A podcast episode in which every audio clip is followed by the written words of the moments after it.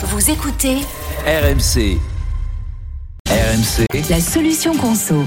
Avec Géraldine de Maury tous les jours. Des bons plans pour euh, booster notre pouvoir d'achat.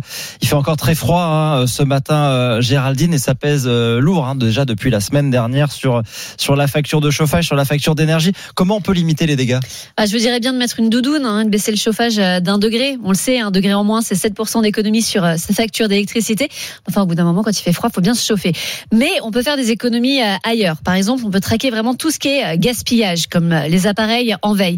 Tiens, un petit exemple qui est très parlant. Une famille de quatre personnes qui part pendant deux semaines en vacances et qui va laisser allumer seulement le frigo et le ballon d'eau chaude, donc tout le reste complètement off, hein, pas en veille.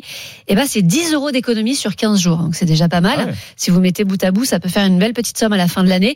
Si vous ne devez en débrancher qu'un, eh ben c'est la box internet. Euh, Figure-toi que ça consomme Ouais, plus qu'un sèche-linge. Essayez aussi d'espacer un petit peu les machines à laver, euh, notamment en remplissant bien les machines à chaque fois.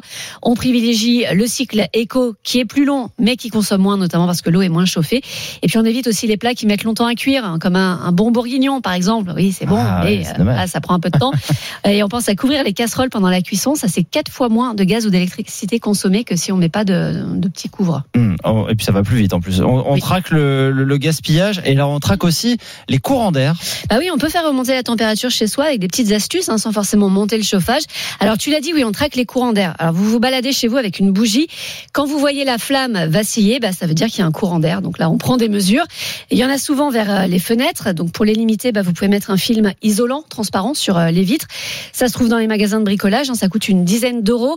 Vous avez aussi des rideaux thermiques. Ça, c'est très efficace pour protéger du froid en hiver et du chaud en été. C'est à partir de, de 20 euros à mettre devant les fenêtres, mais aussi euh, les portes. Et puis, si c'est pas déjà fait, bah, c'est le moment de s'équiper d'un thermostat connecté programmable. Selon l'ADEME, ça peut vous faire économiser jusqu'à 30% sur votre facture de chauffage. Et puis, cette année, surtout, vous pouvez bénéficier d'une prime de l'État pour vous équiper, quel que soit votre niveau de revenu. Vous pouvez toucher entre 260 et 624 euros euh, selon la taille de votre logement. Il faut juste faire installer le thermostat par un professionnel agréé. Vous avez jusqu'au 31 décembre hein, pour profiter C'est euh, hyper de ce pratique coup ça. de. Maintenant on peut euh, programmer même depuis son téléphone. Ah j'ai oublié de baisser le chauffage chez moi. Bah, c'est ça. Et puis on le, met juste avant Juste d'arriver. avant de rentrer à la maison si on est parti pour le week-end. Euh, ton podcast, Géraldine, sera en ligne aujourd'hui?